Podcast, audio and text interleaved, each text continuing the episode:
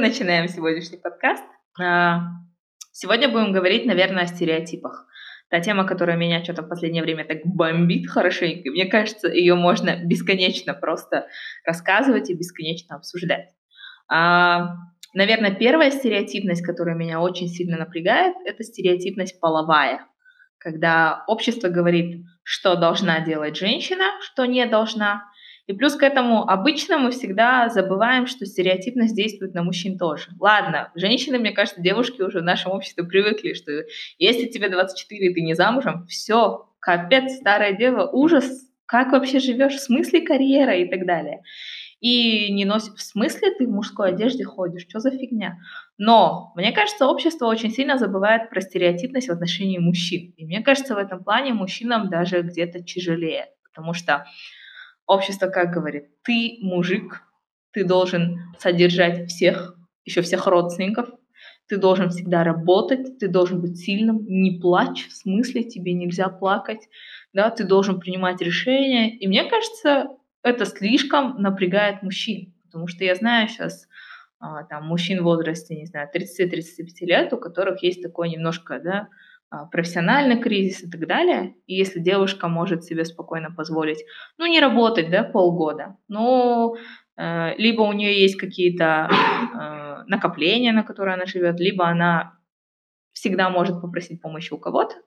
Мужчине нет, ему нужно стиснуть зубы и пахать, э, зарабатывать, и нельзя расслаблять жопку свою. На тебя как-то влияет эта стереотипность именно как на мужчину? Мне кажется, за твоим таким мощным вступлением кроется какая-то интересная тема, которая случилась недавно, какая-то история. А, ну, потом ты расскажешь про нее, да, если что случилось, что тебе так подстегнуло обсудить эту интересную тему. Ну и банально, на самом деле, но обсуждать можно действительно много. Что касается стереотипов в отношении мужчин, они тоже есть. Но вообще стереотипы, как мне кажется, это такой социально-культурный феномен, и у всех стран, и у всех а, национальностей они свои, у нас они в СНГ как-то между собой похожи, где-то на Западе чуть по-другому. В отношении мужчин стереотипы. А, есть, да, стереотипы в отношении того, что ты должен быть успешным, содержать семью, а, ты обязан дофига работать. Не плачь, никогда да, не ты не плакать. должен ныть, потому что ты же мужик, ты что ты ноешь плачешь? Мужчины не плачут. Они как там было, мужчины не плачут. Они рыдают. Они рыдают, да. Нет, ну даже с детства вспомни.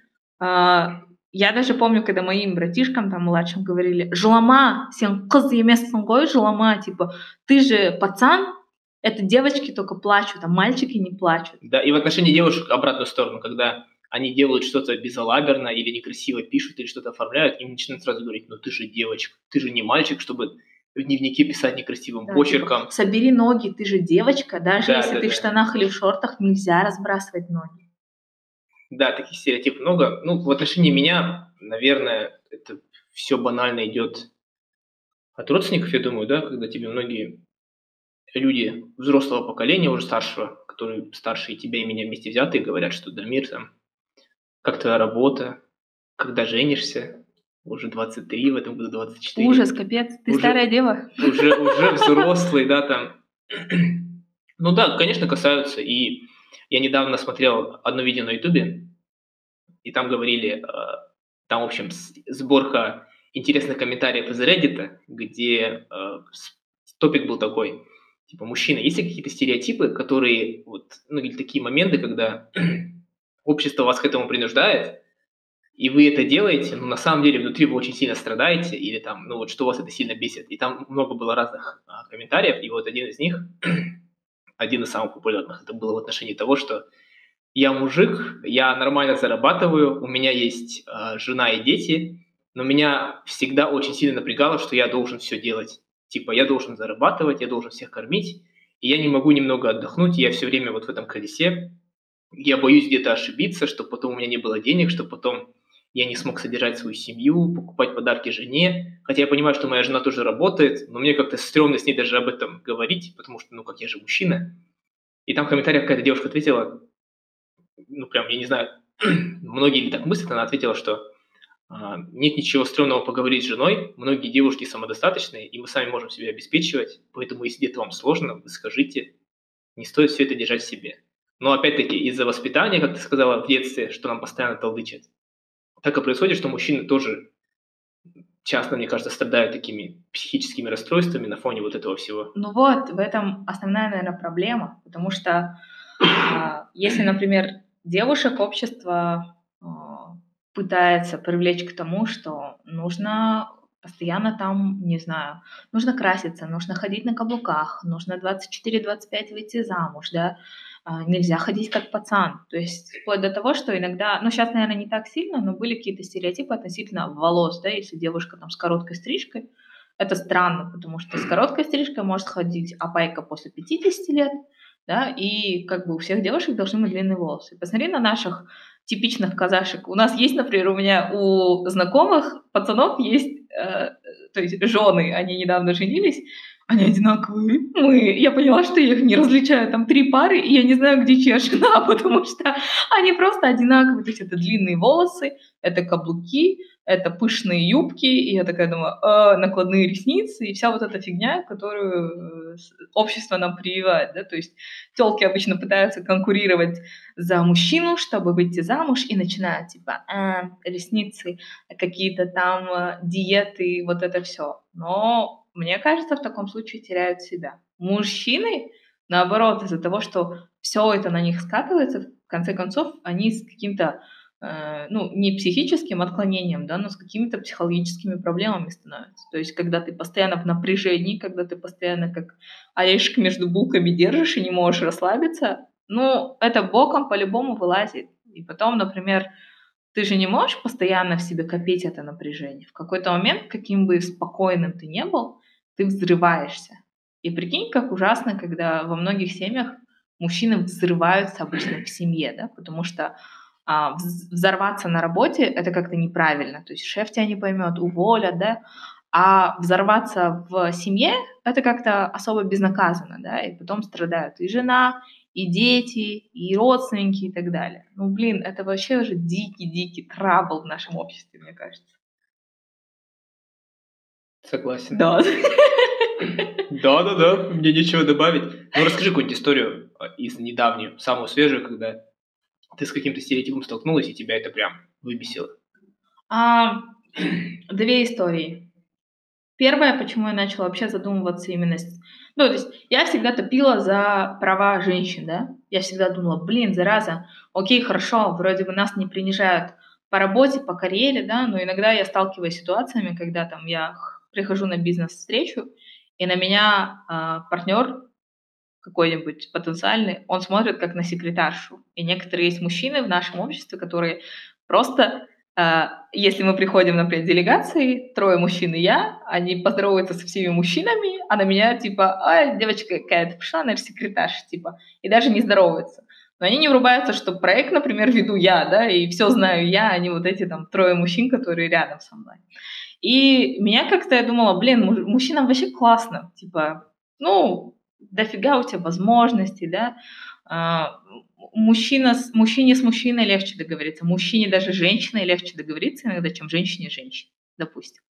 Но потом у меня один из а, друзей, а, ему как раз 30, где-то 31-32, и он в какой-то момент подходит и говорит, слушай, у меня профессиональный кризис, говорит, я не знаю, чем заняться у него нормальная позиция, он нормально зарабатывает, у него там жена, ребенок. И он говорит, я не знаю, чем заняться, потому что то, что я сейчас делаю, меня не вставляет. Я говорю, окей, хорошо. И мы начали копать, типа, чем можно заняться и так далее. Я говорю, ну, с точки зрения женской, я говорю, ну, возьми какой-нибудь гэп, там, три месяца, не знаю, подумай, порефлексируй. Всегда же можно что-то найти. И тут он такой, у меня жена, ребенок, ипотека, типа, я не могу. И вот тот момент я подумала, блин, как тяжело мужчине, потому что он по нашим казахским традициям, я говорю, он тащит на себе не только существование себя, он тащит существование себя, жены, ребенка, если это какая-нибудь ипотека, кредитное обязательство, еще это, и плюс родители с двух сторон. И выходит, что на нем висит там целая арава, да, 8 человек, и если он только чуть-чуть расслабится, все нафиг как будто бы полетит. Это вот та вещь, и тогда я просто сидела, и вроде бы я из всех ситуаций, да, людям там помогаю найти решение. Немножко там челленджи, говорю, давай вот это попробуй, то попробуй. А тут я такая, э, Блин, чувак, я говорю, реально, тебе только перенапрягаться и дополнительно как-то вот а, делать какую-то экономическую подушку и потом себя искать. То есть он сейчас даже не может, как я, да, все бросить и поехать в Индию, искать себя там на полтора месяца. Не может, чувак. Ну реально, мне кажется, это тяжко. А вторая вещь, а, с которой для меня было, да, странно, потому что очень много девушек, а, особенно те, которые работают, которые устали, да, они в какой-то момент хотят просто выйти замуж и чтобы мужчина их содержал. И в какой-то момент я тоже такая уставшая от консалтинга, думаю, да, выйду замуж, будет меня содержать, но я не на того напоролась. И мне всегда казалось поначалу, типа, ну да, наверное, в нашем обществе это адекватно. Но потом до меня дошло, в смысле, почему тебя должен содержать другой человек? Почему не ты его содержишь, да? Почему именно вот обязанность, что мужчина должен содержать женщину? Я согласна с тем, что когда, например, а, есть периоды, когда женщина не трудоспособна. Это вот беременность, роды. Тогда да, обязанность мужчины есть содержать женщину, потому что это их общий ребенок, да, это общая семья. Но когда женщина работает, трудоспособна, здесь, мне кажется, уже как-то должно делиться поровну. Не кажется тебе? Например, как а, ну, французские да, мужчины. То есть а, французские мужчины известны тем, что они а, всегда помогут жене по дому. То есть там вытереть какашки младшего, помыть полы, пока жена пылесосит, да, вот это все. Но в ответ они будут от жены требовать такого же вложения в финансовые вещи. То есть или я работаю, и ты все делаешь по дому, или мы делим так, что и я в бюджет вношу какие-то деньги в общий, и ты, но при этом мы по дому тоже делим пополам. И почему-то с моей точки зрения это прямо очень адекватная позиция.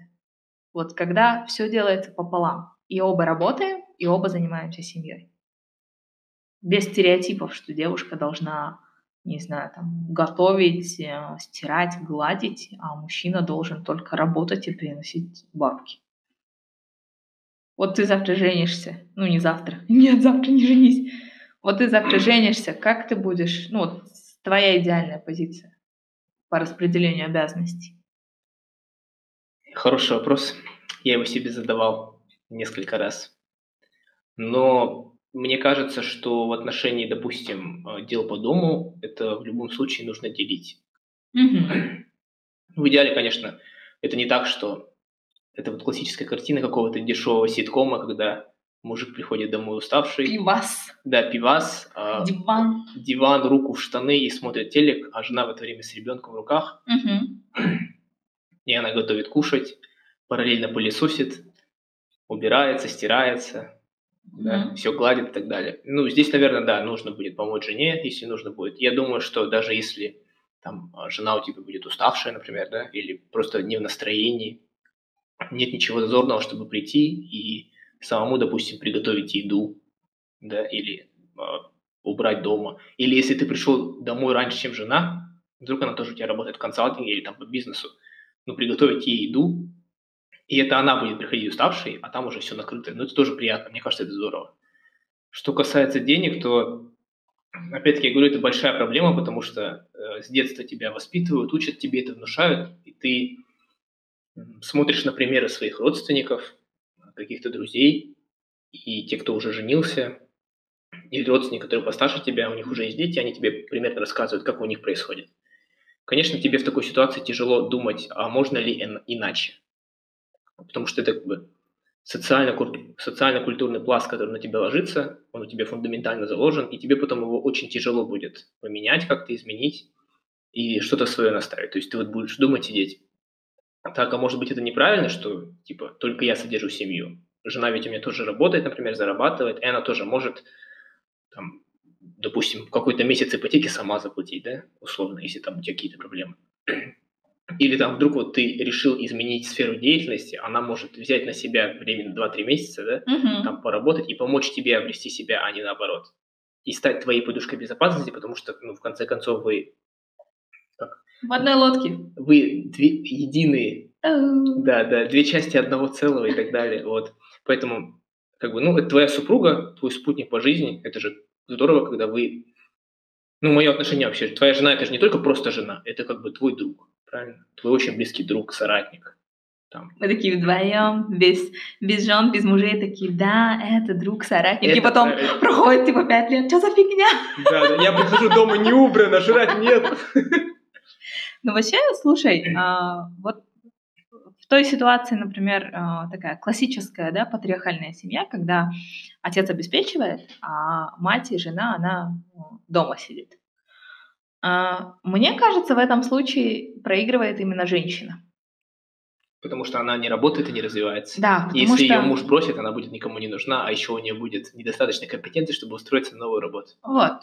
Потому что э, ты на самом деле э, можешь немного, да, то есть, да, у тебя есть какие-то навыки базовые в плане готовки пищи, э, э, не знаю, там, воспитания детей и уборки, да, но учитывая, например, развитость нашей экономики, э, эти компетенции нужны для такого не совсем высокооплачиваемого труда, я бы сказала. То есть, да, если, например, это в Европе, в Штатах, там, в принципе, когда ты работаешь и нянечкой, и домработницей, ты можешь э, зарабатывать, ну, не так низко, как, например, в Казахстане. И э, муж, он не всегда, да, как бы на всю жизнь, всякое может случиться. То есть, начиная с того, что люди разводятся, заканчивая тем, что всякое может случиться, и просто человек может там умереть, исчезнуть и так далее. И поэтому, мне кажется, те женщины, которые, а, то есть после университета выходят замуж без какого-либо опыта работы, и потом им очень тяжело. Например, у меня знакомая после университета сразу да, вышла замуж, родила одного, сидела с ним, потом вышла на работу буквально на полгода, потом сидела со вторым, и сейчас ей за 30, и при этом у нее нет э, опыта работы. И сейчас ей, например, стрёмно выходить на какую-то начальную позицию и работать с какими-нибудь 22-летними э, щеглами. И на руководящую ее тоже никто не берет. И поэтому у нее сейчас дилемма, и в итоге там человек ни туда, ни сюда не выходит, а продолжает сидеть дома, например. Поэтому, с моей точки зрения, оптимальный. То есть нужно немножко, у меня такая европейская, наверное, что нужно немножко поработать, пожить для себя, покайфовать, и потом уже задуматься о создании семьи. В Европе вообще очень интересная позиция по этому поводу, то есть там, если у нас часто, как ты сказала, тебе говорят, допустим, там, а, девушке 24-25, она не замужем, и ее спрашивают, блин, как так? Ты же уже должна выходить замуж, иметь детей, там, муж, все дела то в Европе к этому относятся поспокойнее. Там, в принципе, если ты после 30 женишься, тебе никто слова не скажет, и это считается нормальным, потому что, как правило, до 30 лет... Тысяча щегол. Тысяча гол, и ты, как правило, вот именно промежуток с 20, наверное, одного-двух лет до 30 ты как раз-таки находишься в поиске себя, в поиске той деятельности, которой ты хочешь заниматься. О чем вот мы в прошлом выпуске говорили, да? Это очень сложно. И поэтому к 30 годам, когда человек становится уже более-менее зрелым, прям таким очень осознанным жизненным опытом, он может прийти к чему-то. Ну, в большинстве случаев. Конечно, есть люди, которые приходят к этому рано, не спорю. Вот, поэтому там после 30 лет многие люди женятся, заводят детей, и для них после 30 это только начало жизни. В то время как у нас э, многие тебе скажут, что, блин, ты типа в 30 родил детей, это очень типа поздно, ты пойдешь на выпускной их там, в 40 с лишним под 50 лет. А, ну, я не знаю, может это обусловлено, конечно, Опять-таки, это социально-культурная разница, во-первых. Во-вторых, это разница в экономике страны, в благосостоянии. То есть, если, а, допустим, в Европе, в Америке там элементарная а, средняя продолжительность жизни, она выше, соответственно, люди после 30 начинают только думать о каких-то таких глобальных серьезных вещах, да, а, семья, дети, uh-huh. собственное жилье. До 30 лет они часто, даже если круто работают, могут кайфовать для себя, просто искать себя, искать партнера, наслаждаться жизнью чтобы потом у них не было никаких сожалений, если они вдруг это что-то рано сделают. У нас это совсем не так, и я знаю у себя много ребят а, моего возраста, младше, старше, которые говорят, что нет, надо это все сделать до 30, после 30 это уже поздно. Ну, и у меня в голове всегда складывается ощущение, а поздно в что? Типа, ты хочешь прожить 35 лет, что ли? Или, там, или 40 лет? Почему для тебя это так поздно? То есть, я думаю, Какая у нас средняя продолжительность жизни, я вот не знаю, ну, лет 60-70, да, я думаю? Около 70. Около 70. 70 это нормально, то есть ты прожив 30 лет, ты прожил меньшую часть своей жизни, меньше половины. Поэтому куда тебе спешить? И здесь я считаю, что вот ну, настанет какой-то еще пару поколений, и потом у нас через лет, может быть, сколько, ну, 20, да, думаю, лет через 20. Поменяется? Да, люди начнут мыслить так, что, наверное, в 30 лет, наверное, можно будет начинать жизнь, а не так, как у нас все торопиться, рашить, все делать сейчас. У Дудя был выпуск один про парня, который э, был водителем. То есть там выпуск был, они с этим водителем, в общем, поехали первый раз. А, в Европу, в Европу да? помнишь, типа да? он показывал ему. Я не смотрела этот выпуск, но я этот announcement смотрела и такая думаю, о, прикольно, наверное, чувак вообще в шоке от Европы. Вот, и он поехал в Европу, и там встретился с, в Испании с одним русским челом, который в каком-то городе, он был, он работал в Испании, то есть он искомо русский человек, переехал в Испанию, там остался жить. Мгм. Они там были на футбольном стадионе, и они вдвоем так шли, их снимали чисто вдвоем. Вот этот чел с Испании и вот этот русский водитель, который с России приехал. У этого героя этого выпуска, у него, получается, есть семья, двое или трое детей, ему было 30 с лишним лет. А вот второй человек, который вот в Испании живет, русский, ему было, по-моему, 30 или 31, у него не было семьи детей. Его главный герой, забыл, как его зовут, он спросил у него, типа, слушай, вот тебе 31, да, ты когда планируешь, типа, жениться, там, ну, у тебя есть вообще там жена, дети или девушка? Он сказал, нет, типа, я особо не парился пока. Думаю, вот сейчас об этом, начинаю только сейчас об этом задумываться, я до этого просто как бы жил, кайфовал, переезжал сюда, изучал испанский, ну, кайфовал от жизни, жил для себя, как говорится. И тот ему сказал, блин, вот знаешь, э, типа 31 год это, ну, поздновато ты начал задумываться. Вот у меня классно, типа, мне там 35, у меня уже трое детей, типа, э, я для них, типа, молодой папа и так далее. И вот ты вот в этом диалоге сразу видишь Разница. очень сильный контраст между вообще отношением к жизни и пониманию вот всех этих жизненных ситуаций в России и за рубежом. То есть парень, конечно же, тоже русский, он родился в России, но вот он переехал в Европу, и осознанную часть своей жизни больше он прожил там, и как вот он, на него повлияло это, да, то есть он таких уже европейских взглядов, и он понимает, что 30 лет это вообще не, не поздно, да, и я могу завести семью, и все окей будет. Ну, слушай, э, стереотипы даже у нас по Казахстану разные. Если посмотреть статистику, если не ошибаюсь, то южные регионы вступают в брак, например, раньше, чем северные. И, в принципе, когда, например, ты живешь где-нибудь в Астане или в Алмате и крутишься вокруг, ну, в сфере, да, того же самого консалтинга, бизнеса и так далее, то есть корпорации, где строят карьеру, то ты видишь очень много людей, которые не торопятся вступать в брак. И, например, мне сейчас скоро 30, но меня особо как бы сейчас не давит, да, потому что я думаю, блин, это моя жизнь.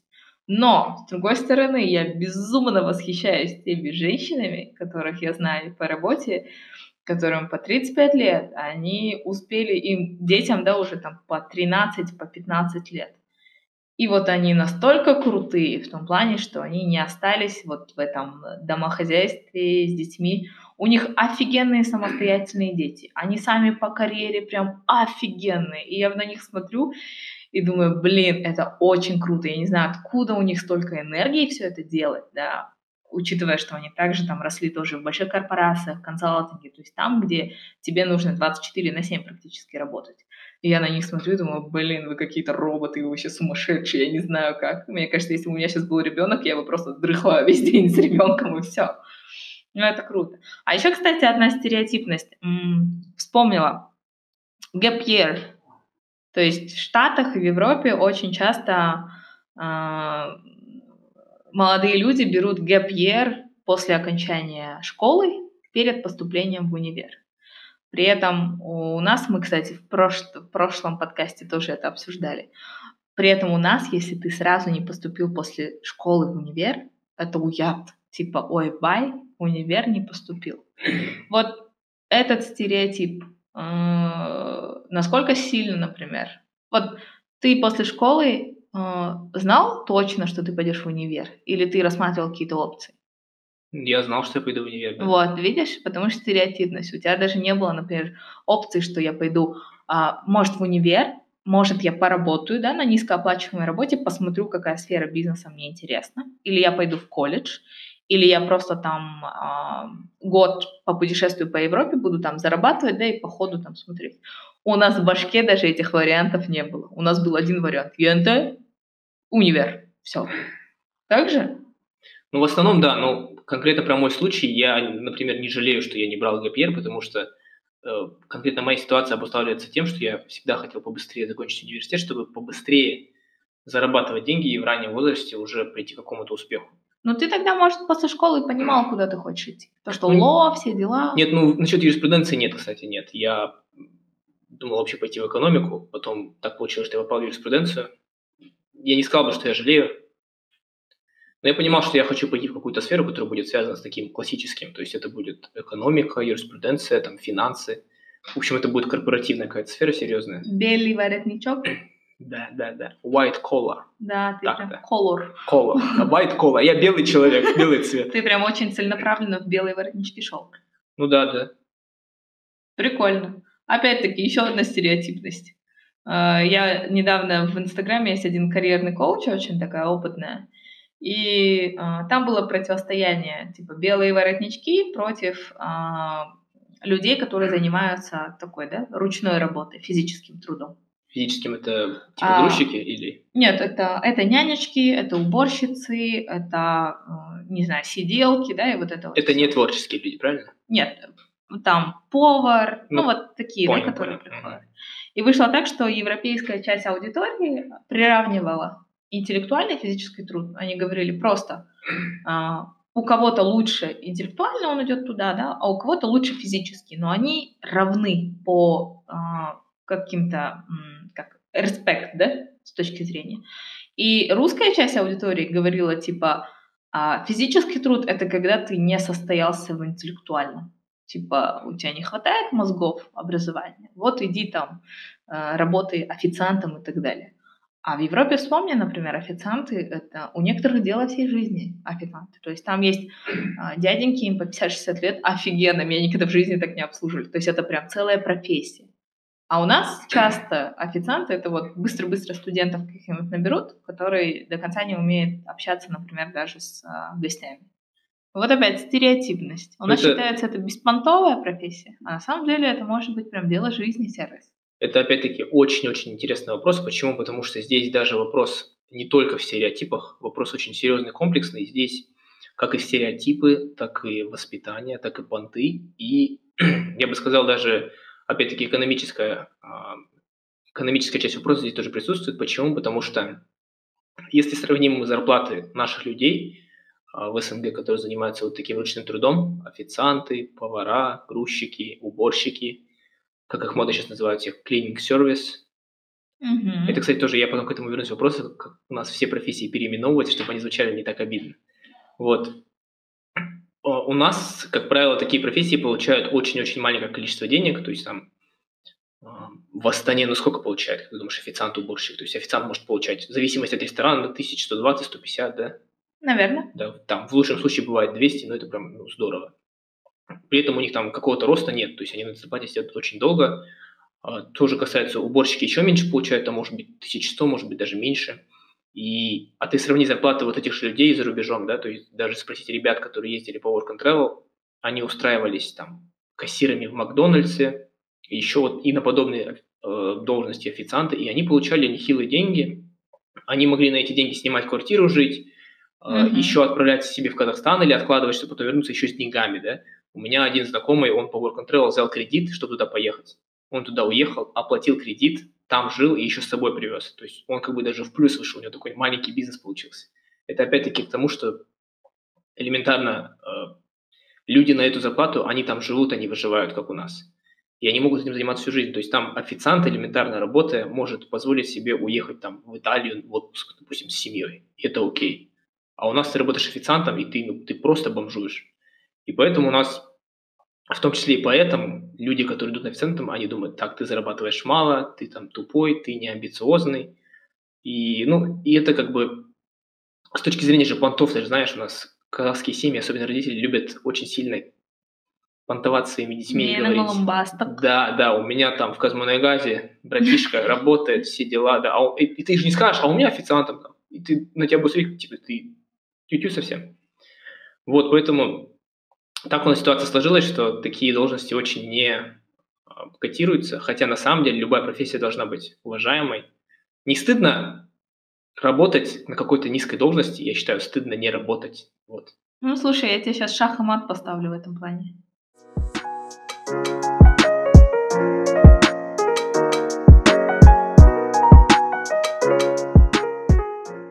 Итак, у нас новая рубрика «Охуительные истории». В этой рубрике либо я, либо Рената рассказывают какую-то интересную историю, мы ее обсуждаем. И вместе смеемся. И вместе смеемся, да. Да, смех, правда, мы не будем ставить на бэкграунде. Я, думаю, я надеюсь, будет смешно и нам самим. Давай, не, по идее, не знаю, насколько она, короче... Ну, пусть она будет такая, знаешь, интересная, интригующая. Интригующая. Более она не интригующая. Ладно, короче, я недавно очень сильно ржала над собой. Я в Алмате уже, кажется, много кому рассказывала эту историю. Я такая в Алмате, в Старбаксе взяла кофе, встретилась. И тут у меня такси подъезжало, ну, не туда подъехало, и чуть подальше, ближе к молу Есентая. И он звонит, он, я говорю, блин, я же вызывала на Старбакс. Он такой, давайте я крутанусь. Я говорю, да нет, думаю, блин, долго будет. Я говорю, сейчас я к вам сама пойду. У меня в одной руке сотка, в другой руке, короче, кофе. Я такая на каблуках, походка от бедра, волосы назад. Все еще смотрят, а я еще вся такая стильно одета, такая хдыщ-хдыщ. А тут на улице мокрый снег. Я такая думаю, блин, хоть бы не грохнуться, а около Есентай Мола есть такая фигня, где пандус такой, вверх и вниз. Я думаю, блин, вот тут реально можно грохнуться. Я такая аккуратно, пытаюсь не, этот, не отрывать ноги от поверхности, такая тук-тук, думаю, а, йоу, я прошла, красавчик. Тут такая уже к машине подхожу, два метра остается, и я такая большими шагами. И тут я как подскальзываюсь. Короче, я сама аж офигела, такая думаю, блин, это же не в этот момент должно было произойти. Я такая подскальзываюсь, вижу сразу. Обычно, когда ты падаешь, у тебя как-то замедляется все. И ты начинаешь много чего замечать. И я смотрю, таксист открывает форточку, такой, потом девушка рядом такая, и этот э, охранник, если ты мало, они такие, птички летают. Да. Я, короче, как-то подскальзываюсь так, что у меня э, в итоге, короче, вышло так, как будто бы я на колено упала, и как будто бы я резко решила кому-то предложение сделать. И самый прикол, я такая встаю, у меня грязное пальто, у меня ботильоны, просто вот кожа содралась, я их больше носить не могу. Но при этом сотка целая в одной руке. И кофе ни капли не пролилось, не пролился кофе. И я такая на себя смотрю, думаю, бляха-муха, гребаный хипстер, я готова хоть чем реально хоть что в говнище убить, главное, чтобы у меня не пролился кофе. И я, короче, такая вся грязная, сажусь в такси, и таксист такой виноватый, говорит, наверное, надо было подъехать. Я говорю, да не, нормально, я такая пытаюсь отряхнуться хоть как-то. Он говорит, а как у вас настроение? Я говорю, хорошо, все, давай резче ехать, короче. И таксист такой, вы такая странная. Я говорю, в смысле? Он говорит, нет, в смысле, вы упали, но что-то такая счастливая.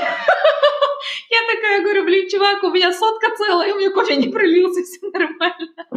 Короче, я в этот момент поняла, что, блин, у меня какие-то неправильные хипстерские ценности. То есть мне было плевать, я готова была там сломать копчик, убить колени, да, но главное, кофе не пролился, дорогущий старбаксовский кофе на кокосовом молоке. Я на самом деле удивлен, почему таксист не вышел, не помог тебе встать сразу резко. Он то есть сидел, смотрел, да, он достал сотку и снимал, да? Это мой очередной новый клиент. Реально. У меня только такие ребята. Да, и, короче, он потом, когда я выходила уже на, ну, в конце, он, я такая открываю дверь, он говорит, пожалуйста, пожалуйста, аккуратно выходите, пожалуйста. Я думаю, вот козел, мог бы выйти реально, открыть дверь или помочь. Да, подать тебе руку. Да, ну, короче, на самом деле у меня дофига вот этих ситуаций, когда я не вовремя падаю или когда кому-нибудь я говорю, там, а, вместо ладошки кулак протягиваю или еще что-нибудь, короче. Или где-нибудь на бизнес-встрече могу сказать, ну вот телки к вам приходили, потом думаю, блин, телки, нельзя говорить телки на бизнес-встречах. Вот такая история, грустная чуть. Я сразу вспомнил анекдот один по твоим комментариям хипстерским, когда Чел купил себе iPhone, положил его в задний карман своих джинс, сел в машину, что-то хрустнуло, и он говорит, хоть бы это был позвоночник. Да-да-да, это вот прям я. Ну ладно, рубрика была охуительной истории. Не знаю, насколько она была такой.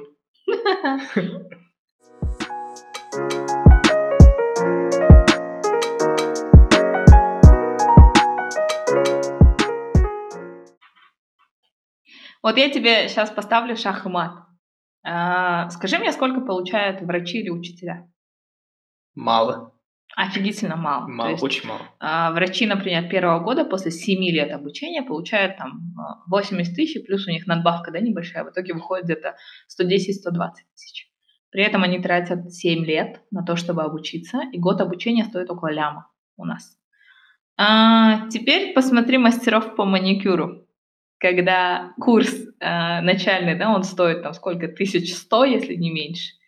И в среднем э, мастера маникюра зарабатывают, вот начиная с первых месяцев, там около 200, 250, 300 тысяч. Это вот первый ранний месяц, если они регулярно работают. И тут как-то странно, да, э, с одной стороны, например, интеллектуальный труд. Мы же привыкли, что, например, интеллектуальный труд э, оплачивается выше, да, допустим, вот я там как юрист, я знаю экономисты, финансисты, которые хорошо получают и, в принципе, из-за этого их профессия считается такой престижной, да. И, например, вот про кого мы говорили, официанты, клининг, а, там, домашние работники, да, какие-то, они получают меньше, потому что у них физически. Теперь вопрос. У нас есть преподаватели и медики, у которых интеллектуальный труд, и у нас есть, например, мастера маникюра, у которых но я бы не сказала, что больше физический труд. Конечно, есть, да, подготовка, сноровка какая-то должна Более быть. творческий, да, такой. Да, но при этом это физический труд, но они получают намного больше. И непонятно, например, у меня а, как-то непонятное отношение, да, с одной стороны, я... Вот если бы у тебя был выбор, например, быть преподавателем или пойти в какую-нибудь вот э, такую работу, ну, физическую, но при этом физическая тебе бы приносила э, денег больше. Здесь, наверное, вопрос больше не о стереотипах. Если говорить про медиков, окей, да, интеллектуальный труд, безусловно, все уважают. Если ты работаешь медиком, то преподавателей вообще нифига, потому что у нас быть преподавателем, это, знаешь, это быть ну, чуть-чуть выше, чем физический труд, но это у нас не уважается так сильно, как если ты там крутой, допустим, юрист или крутой экономист или финансист, там, инвестиционный аналитик и так далее. Почему такая проблема? Потому что, согласись, вот насколько я знаю, э, у нас, ну, немного стрёмно говорить, если ты работаешь преподавателем, да, если там учитель в школе или преподаватель в ВУЗе, ну, не в топовом ВУЗе, да, окей, давай вот возьмем хотя бы учителей в школе элементарно, да, быть учителем – это очень-очень важно. Я много раз вел беседы с различными людьми разного возраста, и всегда у меня была твердая позиция, что быть учителем, особенно в школе, это, ну и в школе и университете, но особенно в школе, это очень-очень важно, потому что в школе ты а, усваиваешь все необходимые, всю необходимую информацию, у тебя закладывается фундамент, азы. И крутой по-настоящему преподаватель, он а, мало того, что владеет своим предметом на высоком уровне, он умеет преподнести его так интересно, чтобы разжечь себе интерес. То есть он умеет привить интерес к своему предмету учеников, и тем самым а, интересно преподнося информацию и как-то стимулируя своих учеников, школьников, он, возможно, дает будущее какому-то крутому специалисту, mm-hmm. будущему Нобелевскому лауреату и так далее. Поэтому очень сильно у нас недооценивается труд э, учителей, и это большая проблема, но она, скорее всего, опять-таки у нас вот сложно сказать. То есть это, во-первых, у нас государство очень мало выделяет э, бюджета на здравоохранение и на образование. У нас, как правило, вообще в СНГ странах очень большой бюджет уходит на оборонные да, структуры, кстати. на развитие военной, военной части, военного дела. В том числе внутреннее. Да, да. А вот на образование и на медицинское здравоохранение вот это все очень сильно режется. Соответственно, у нас вот как мы видим, в последние несколько лет тенденция такая, что учителям и врачам потихонечку поднимают зарплаты, говорят, что еще будут поднимать, но э, у нас, видишь, сравнивая, допустим, отношение к преподавателям и к врачам у нас и за рубежом, опять-таки большая разница, как между зарплатами официантов здесь и там. То есть, условно, ты будешь в Америке преподавателем, тебя все будут уважать, это очень круто. Тебе нигде не стыдно будет сказать, что я вот преподаю в школе, тебе скажут, ты красавчик, да. Ты получаешь хорошую зарплату, тебя хорошо, к тебе хорошо относятся, тебя очень сильно уважают, ты при этом удовлетворяешь свои потребности как финансовые, так и моральные. Почему? Потому что ты зарабатываешь столько денег, сколько тебе нужно, удовлетворяя свои потребности, и ты приносишь большую пользу социуму. То есть ты воспитываешь детей, mm-hmm. тебя уважают, и тебе это доставляет моральную удовлетворенность, духовную. И ты можешь дальше как бы процветать и быть крутым в этом деле. В то время как у нас ты работаешь учителем, тебя а, многие учителя жалуются у нас.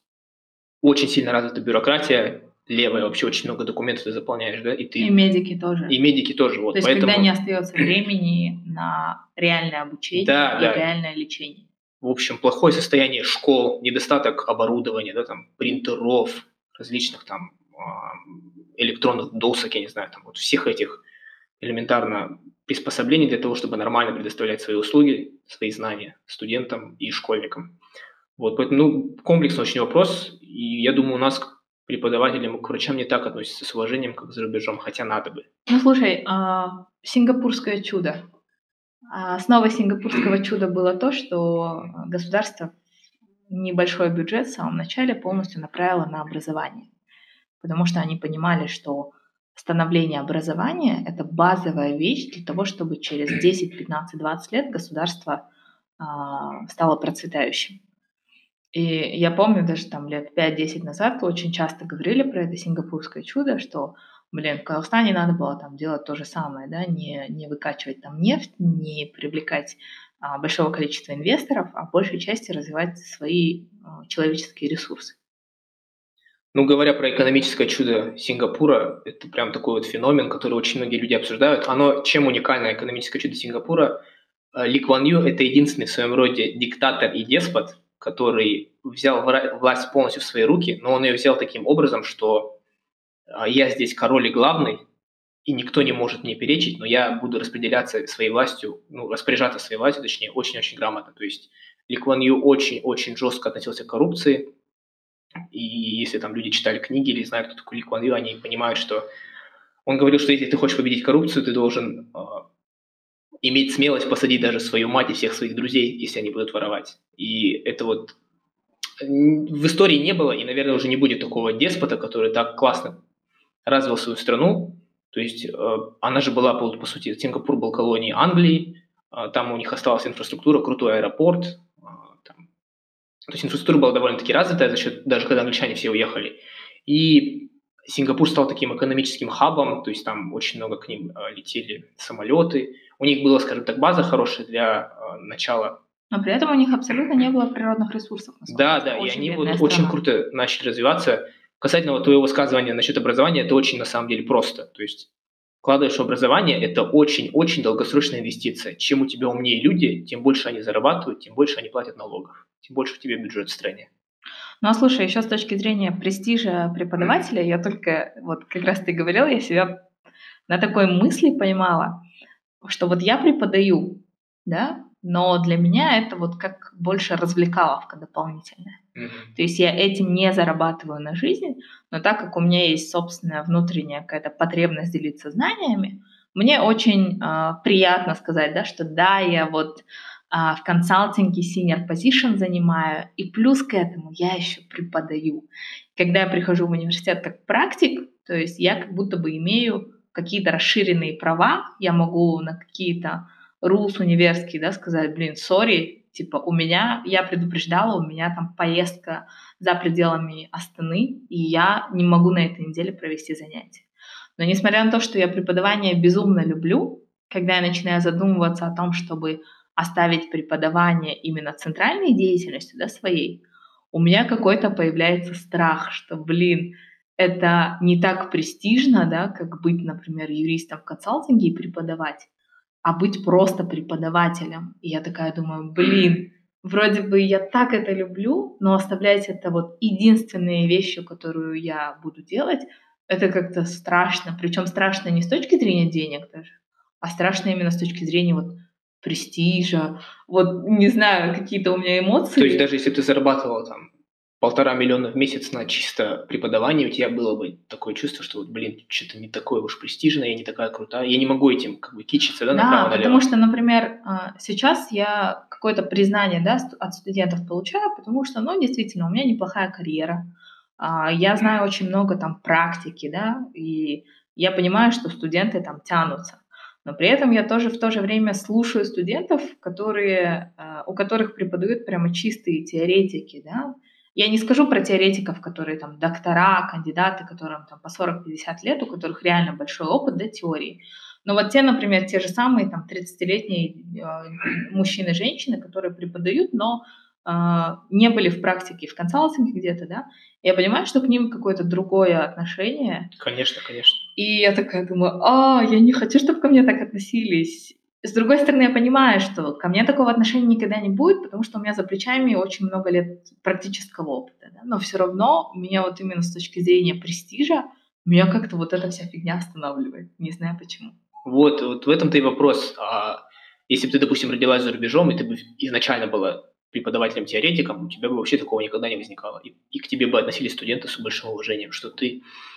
А, вот если говорить про юриспруденцию конкретно, да, те люди, которые вот у меня знакомые, там разных возрастов поступали за рубеж на э, юриспруденцию именно, на магистратуру, например, да, когда они встречались с, э, со студентами других специальностей, и когда их спрашивали, типа, ты на кого учишься? Они говорили, типа, лоер. Да? Все таки вау, да, все таки вау, unreal. ты капец, типа, нереально умный, значит, да, типа, я слишком тупой, чтобы пойти на юриста, я это не осилю. Типа, ты капец красавчик.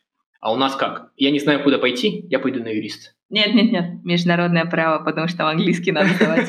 Ну или такое, да. То есть у нас такие специальности, как юрист, экономист, финансист, аудитор, юрист, которые, по идее, являются, скажем так, квинтэссенцией серьезной экономики, у нас туда идут люди, которые не знают, чем они хотят в жизни заниматься. По остаточному принципу, да? Да, да, то есть, типа, мы понимаем, там грантов нет, но у нас эта специальность очень развитая, там не так сильно за нее требуют денег, скажем так, да, я поступлю, а там посмотрим, как пойдет. А должно быть отношение за рубежом по отношению ко всем специальностям таким, да, то есть э, юриспруденция, экономика, финансы, врачи. Вот врачи меня вообще пугают. Люди, которые говорят, я пойду там в МУА, допустим, в Астану учиться, а там я решу, чем я хочу заниматься. Ты такой, бля, ну типа, мне страшно, ребята, вы что? Вам потом с людьми живыми работать, а вы такие сидите на парах и спите, например. Ну, блин, самое интересное, реально, за мой, за мой вот опыт преподавания, сколько, два с половиной года, да, прям в универе преподавала, а, обычно где-то одна пятая потока в принципе не представляет, э, у них нет понимания, куда они пойдут дальше. Из всего потока, например, обычно человек, ну, из 50 человек, обычно человек 10 знает, да, у них целенаправленно, они хотят там, вот есть ло, они хотят в консалтинг или в индустрию, или, да, еще 10 человек там знают, что они пойдут в прокуратуру, госслужба, а остальные 20 человек, они такие, ну да, в юриспруденции, но где-нибудь. И 10 человек, они вообще не врубаются, то есть они абсолютно даже с юридической наукой себя не готовы э, как-то связывать, да, то есть у них так типа, а, маркетинг, а, ну не знаю, бизнес, там туфли буду возить с Турции, там еще что-нибудь. Это прикольно, хотя, ну сейчас, мне кажется, ситуация в целом лучше, чем было на тот момент, когда я поступала. Тогда реально был переизбыток юристов, потому что реально просто все шли на юристов. И когда я поступала, например, это был 2007 год, у меня тогда даже тетенька в поезде, на котором мы ехали в Астану, чтобы сдавать документы, сказала, ой, Вай, слишком много юристов, ты же без работы останешься. И я такая на нее посмотрела, такая, я без работы точно не останусь. Ну, реально. Ну, при этом, согласись, несмотря на то, что с юридическим, экономическим образованием людей очень много, стоящих специалистов очень мало ведь. Слушай, рынок вообще пустой. Я говорю, насколько я последние полтора года ищу mid-level специалистов, то есть тех людей, у которых 2, 3, 4 года опыта, и которые адекватные, классные, офигенные, и я их не могу найти. Их либо нет, либо их они нет. уже сидят в других компаниях. Сейчас вот этой вот прослойки прям нету. Сейчас либо щеглы, либо уже опытные. Да. Хотя вроде бы всех шли на юриспруденцию, МП и все на свете. Это к вопросу о том, как легко получить высшее образование у нас и как люди насколько люди не понимают, чем они хотят заниматься в будущем, поэтому они, в принципе, просто получают корочку и все. Да, но видишь, еще стереотипность, да, у нас, типа, э, у меня преподаватель по философии говорил, чем похожи э, евреи и казахи. И они говорили, что еврей и казах отдадут самое последнее, но выучат своего ребенка. То есть казах зарежет последнюю корову, продаст ее, но его ребенок поступит на высшее. Если, например, в других странах но, в принципе, да, если не обязательно высшее, можно и там колледж какой-то закончить, да, и так далее. У евреев и казахов это очень сильно respectful, типа, mm-hmm. нужно обязательно высшее образование. Mm-hmm. Но, а, кстати, исследования есть, которые prediction делают, что через 2030 год что 40% людей будут без высшего образования и полностью будут а, на, в рамках там разных сертификатов онлайн-обучалок То есть высшее образование, в принципе, постепенно будет сходить на нет, потому что оно не отвечает быстро развивающему миру. Например, ты, э, не знаю, 4 года учиться для того, чтобы пока ты закончишь, это стало неактуальным, это очень странно. Если для юристов, мне кажется, это еще будет играть юристы, экономисты, потому что, в принципе, да, алгоритмы одинаковые. Врачи то же самое. Да, да то, блин, возьми каких-нибудь, например, IT-специалистов, а, да, возьми экологов. Блин, пока они 4 года закончат, там нафиг вообще все поменяется, и нужно будет заново учиться. Поэтому как раз-таки будет вот такая типа быстро отучился, применил на практике, как agile, да, методика. Отучился, применил, отучился, применил. Тук-тук-тук. Все, я своих детей не буду отдавать на высшее образование. Нефиг деньги тратить. Сразу пусть идут работать. Ну, учитывая, как сейчас развивается, как ты сказала, мир очень быстро, какие-то моменты, фундаментальное учение, мне кажется, э, может быть и такое, что люди будут по несколько раз учиться в вузах, ну, в том случае, если вузы тоже пересмотрят свою практику обучения. Ты вообще не думаешь, что в будущем люди, когда начнут жить больше, и когда мир будет меняться, учитывая, что происходит автоматизация, люди будут несколько раз менять свою фундаментальную профессию свою Мне кажется, да, это уже сейчас же работает. Если, например, раньше наши родители в 30 лет, они уже не меняли профессию, да, как они там закончили и где-нибудь там в школе или на заводе работали по 10, 15, 20 лет, то сейчас, в принципе, мне, например, сейчас скоро 30, но я сижу и думаю, хм, что бы еще дополнительно поизучать, да, потому что охота немножко диверсифицироваться реально, потому что мир меняется, и тем более там с точки зрения локаций разные, да, требования и так далее. И почему бы не освоить дополнительную профессию? Не переходить на нее сразу, но как запасной вариант и интересные вещи иметь, например. А вот чем обусловлено твое желание? То есть тебе надоела юриспруденция, или ты считаешь, что ты в этой сфере все познала, или тебе стала интереснее другая сфера? А, у меня, наверное, такое мышление, что я очень много э, люблю чего. И, например, э, в юриспруденции я очень сильно, почему консалтинг, да, именно, я очень сильно люблю работать с людьми. И для меня вот это вот, наверное, базовая вещь, э, вот тащить команду, учить их, да, видеть результаты. И э, в этом плане, например, я очень люблю вот коучинг, чем я сейчас занимаюсь, я очень люблю преподавание, и вот у меня в интересах есть HR, потому что мне интересно, как можно а, с человеком работать так, чтобы человек рос, чтобы человек был довольным. То есть у меня, говорю, где-то такие амбициозные цели сделать, там, happy firm, чтобы были все реально счастливые, чтобы все в потоке работали, и прям вот офигенно все было. Не знаю, сколько реально, но это мои амбиции. Расскажи немного про свой коучинг. Про коучинг? А сейчас я занимаюсь коучингом именно а, с точки зрения профессионального и личностного развития. А, у меня в большинстве своем это А, студенты четвертых курсов, Б, молодые специалисты, то есть которые один-два года отработали, и есть еще один человек у меня, который более опытный, да, там 4 года, кажется, опыта. У всех у них стоит вопрос именно профессионального развития. И мы с ними садимся и делаем неосознанные вещи осознанными, потому что многие, например, люди не могут выбрать профессию, это раз, либо они что-то попробовали, особенно те, у кого там один-два года опыта, они что-то попробовали, и здесь слишком тяжело, здесь слишком легко, это сильно не вставляет и так далее. И поэтому мы сначала разбираемся с такой, э, с личностными характеристиками человека, да, какие у человека потребности. Например, у меня потребность обучать. И работать с людьми. Это моя базовая профессиональная потребность, и мне ее, если я ее не закрою, то я не смогу, в принципе, хорошо работать. У кого-то потребность, например, а, быть, не знаю, знаменитым, да, и поэтому сидеть, например, в маленькой где-нибудь фирме для них не пойдет. Им нужно какие-то корпорации, которые в медиа мелькают и так далее. То есть в первую очередь мы работаем над потребностями, потом мы смотрим skills, то есть что какие скиллзы есть у человека, и под эти skills какие отрасли, там, сферы подходят. Ну а как со студентом? Вот это же сложно. Там у студентов этих умений никаких нет, у них есть только примерное представление, что чего они хотят. Нет, на самом деле, знаешь, что самое интересное, у меня коучи какие-то все очень осознанные пошли. И, например, вот э, одна девушка на четвертом курсе, и я посмотрела там ее опыт, и она столько всего сделала, То есть, да, То есть нее... она там стажировалась, участвовала в каких-то олимпиадах? Она вот на такое, стажировках да? была, она выигрывала разные призы, она очень много знает там внутри юриспруденции, да, и да, у нее есть там непонимание, то есть она вроде хочет там сюда, но немножко боится, хочет туда, но в целом с ней безумно круто работать, потому что она такая ответственная. И я какие ей задания даю, она настолько глубоко себя копает, и мы сейчас вот с этим как раз-таки страхом справляемся. Задание это типа домашняя работа? Да, да. Она да. пишет прям, допустим, 27 февраля домашняя работа. Да. Упражнение номер один. Да. И Рената так ставит пятерочку и в конце пишет «молодец». Нет. Мы встречаемся раз в две недели, и вот за две недели есть определенные у них задания.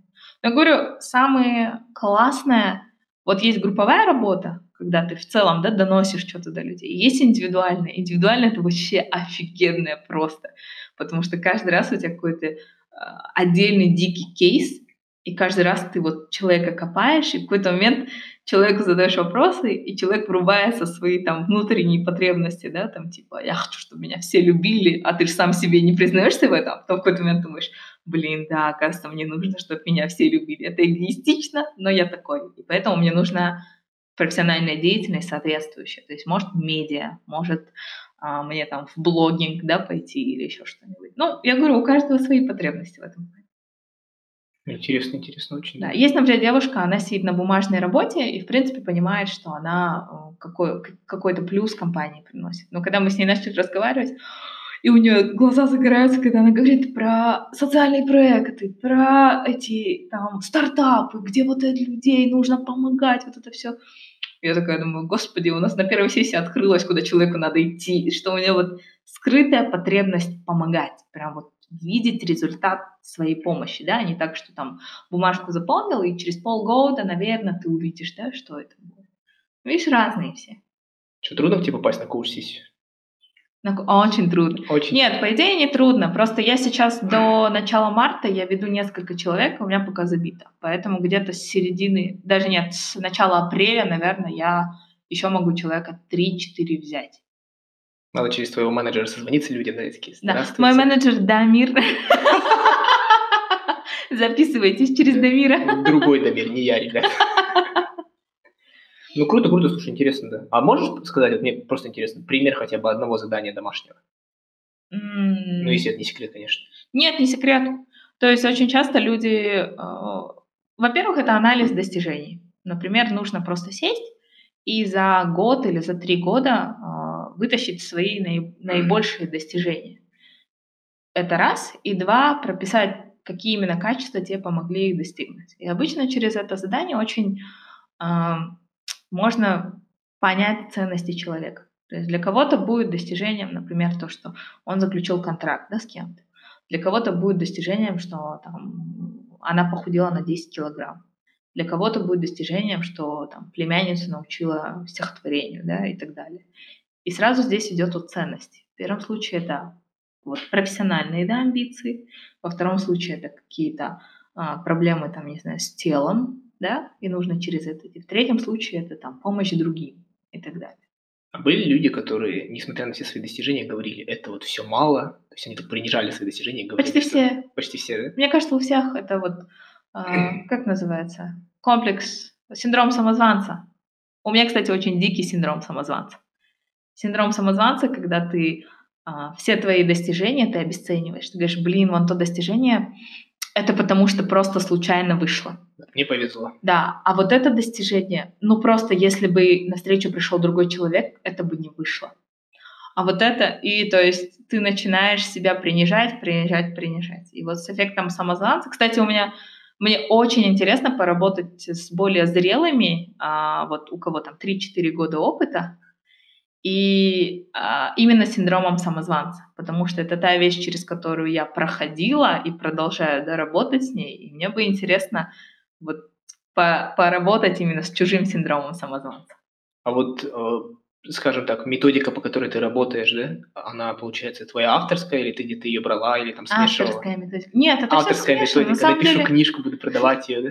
Нет, на самом деле эти методики все очень э, доступны, да, и очень много и психологов, и там коучей, и бизнес-аналитиков их используют. Поэтому на самом деле тут ничего нового. Просто ты под каждого отдельного человека подбираешь э, свою методику. Кому-то легче писать, кому-то легче говорить. На кого-то надо прям давить, чтобы он в конце концов дал нормальный ответ, да, и не сидел, типа, не знаю, не знаю, типа, вообще отвень от меня, что за фигня. Ну, то есть... Мне какой-то Дамир позвонил, записал меня к себе, да, отстанет меня. Да, поэтому я говорю, это очень классно. Ну, как, мне кажется, отдельно, да, можно вот по поводу а, такого, наверное, поговорить по поводу коучинга и насколько человек может без какого-то коуча самостоятельно какие-то вещи делать, на самом деле. Да, ну это, это моя точка зрения. Да, то есть не всем нужен коуч, да? Иногда коуч нужен просто чуть-чуть подопнуть, дать импульс. Но на самом деле каждый человек, если он углубится вот в эти методики и так далее, он может сам себя анализировать и сам строить дальше, что ему делать. Но иногда этого недостаточно. И даже у многих опытных профессионалов есть какой-то коуч, когда ты вот в коридор входишь свой, не видишь за пределами, ты просто и приходишь к нему, и он тебе картину просто разворачивает, да, и показывает то, что ты не видишь. То есть это не так, что он тебя чему-то учит, там, заставляет, он просто тебе дает чуть-чуть другой вью. Поэтому это круто. Да, коучинг это для кого-то круто, для кого-то нет. Все, ребята, у нас up. Всем спасибо. Пока. Пока.